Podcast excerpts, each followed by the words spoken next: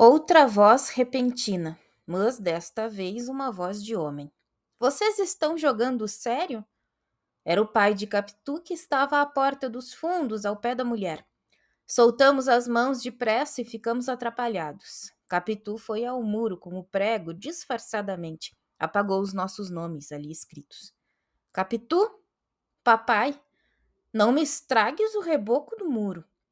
Capitu riscava sobre o riscado para apagar bem o escrito.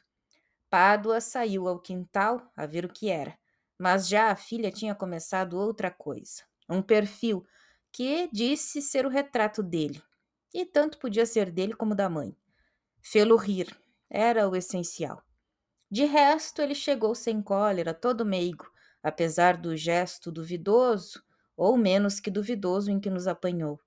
Era um homem baixo e grosso, pernas e braços curtos, costas abauladas, donde lhe veio a alcunha de tartaruga que José Dias lhe pôs. Ninguém lhe chamava assim lá em casa, era só o agregado.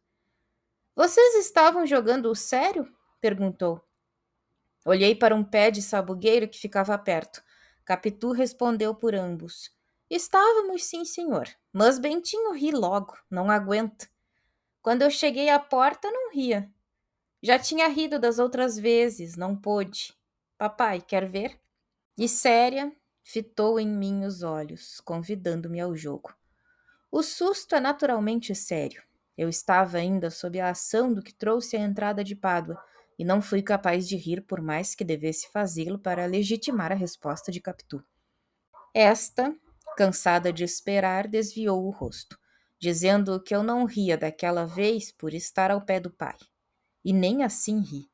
Há coisas que só se aprendem tarde. É mister nascer com elas para fazê-las cedo. E melhor é naturalmente cedo que artificialmente tarde. Capitu, após duas voltas, foi ter com a mãe, que continuava à porta da casa, deixando-nos a mim e ao pai encantados dela.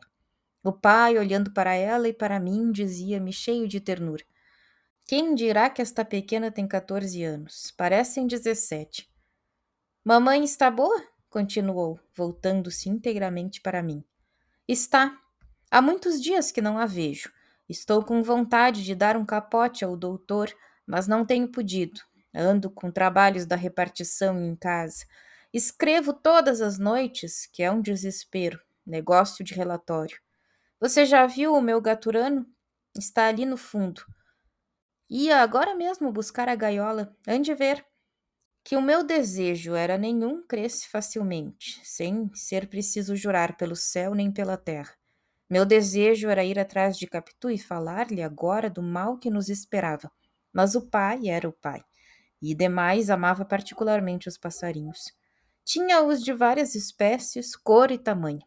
A área que havia no centro da casa era cercada de gaiolas de canários, que faziam cantando um barulho de todos os diabos. Trocava pássaros com outros amadores. Comprava-os, apanhava alguns no próprio quintal, armando alçapões. Também, se adoeciam, tratava deles como se fossem gente.